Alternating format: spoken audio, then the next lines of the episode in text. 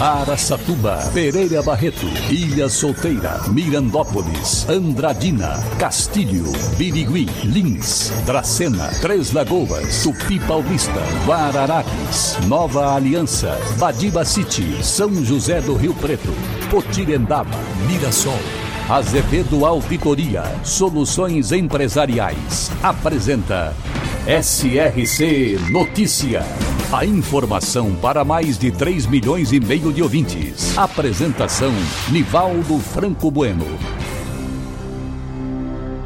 E nossa saudação hoje para o Caio Marçal, representante e proprietário da Multimudas Brasil de Andradina e ouvinte assíduo do SRC.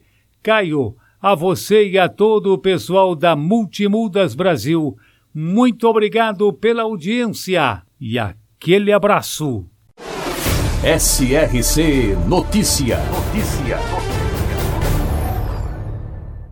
E a chamada guerra de gangues em Andradina pode ter sido a causa de um atentado à bala ocorrido neste domingo residência localizada na Coab Vila São João, foi vítima de uma saraivada de balas disparadas por revólveres. Os disparos foram feitos simultaneamente. As pessoas que residem na casa não foram atingidas. Uma mulher que mora ao lado da casa alvo do atentado, ao sair no portão, por muito pouco, não foi atingida. Depois dos disparos, os indivíduos que não foram identificados fugiram no veículo Fiat Uno.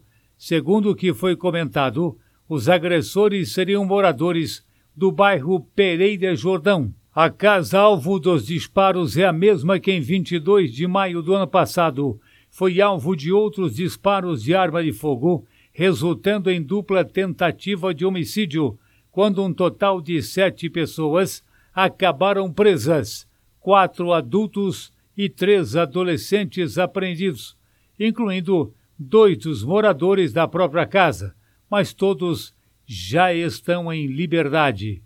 Olha, essa situação de guerra de gangues em Andradina é preocupante. Já houve uma providência por parte do judiciário algum tempo atrás, aí acabou realmente esse tipo de problema que agora está voltando preocupando famílias honestas que podem sofrer as consequências.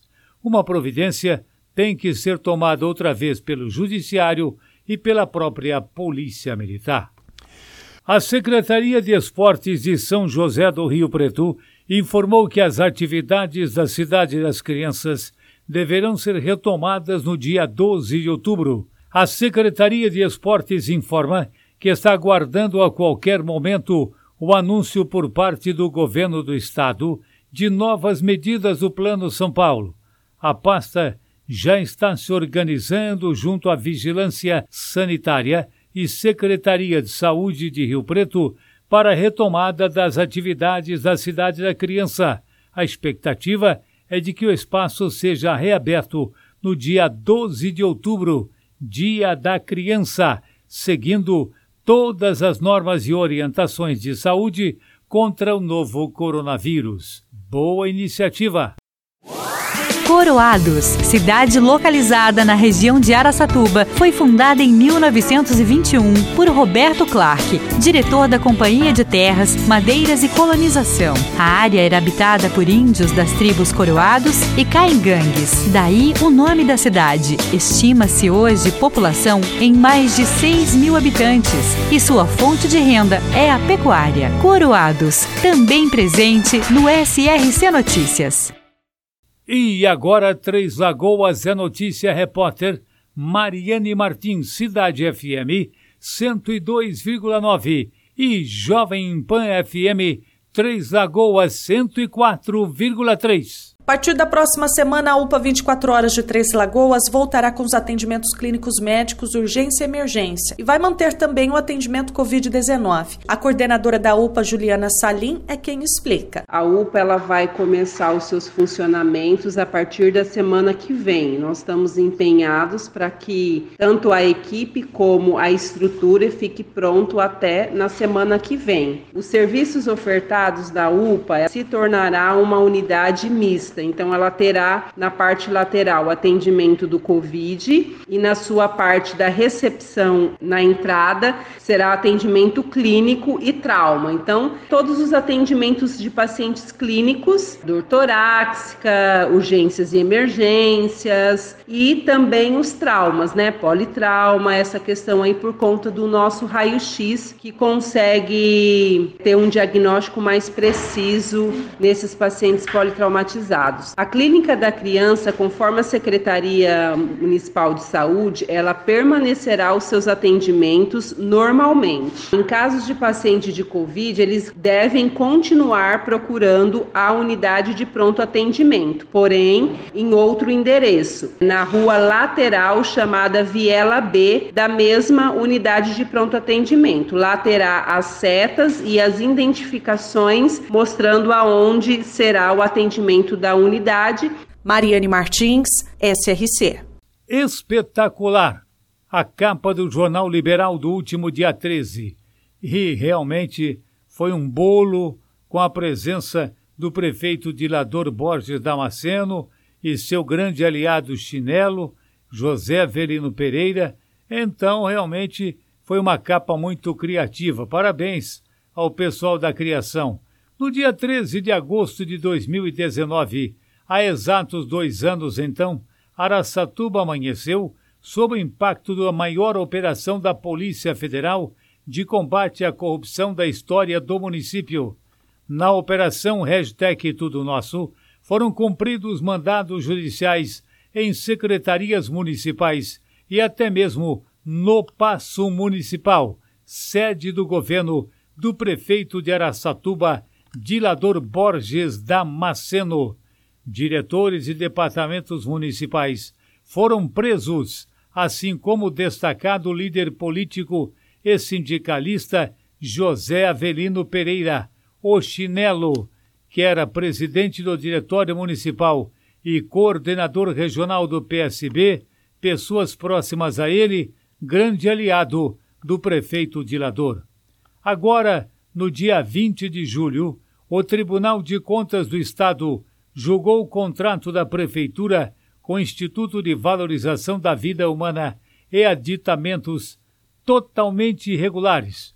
Mandou devolver o dinheiro, multou o prefeito Dilador, a secretária de Assistência Social à época, Maria Cristina Domingues, e o presidente do IVVH, Ahmad Nazim Kamar. Além disso, determinou o encaminhamento do processo ao Ministério Público Estadual. Olha, essa história começou, na verdade, essas irregularidades, em 2017, após o acordo político fechado entre o grupo de Dilador e o grupo de Chinelo. Então, Tribunal de Contas julga, a exemplo, evidentemente, das outras autoridades, totalmente irregular contrato do IVVH, que estava no centro das investigações da operação Tudo Nosso, que foi o maior escândalo financeiro da Prefeitura de Araçatuba de toda a sua história. Então, vamos aguardar agora os desdobramentos nisso. Eu apostei com uma pessoa que o prefeito Dilador não termina o mandato. Ele falou, ele vai preso. Ah, isso eu já não sei. Mas, na verdade, ele não deve terminar o mandato em virtude das grandes irregularidades e escândalos também.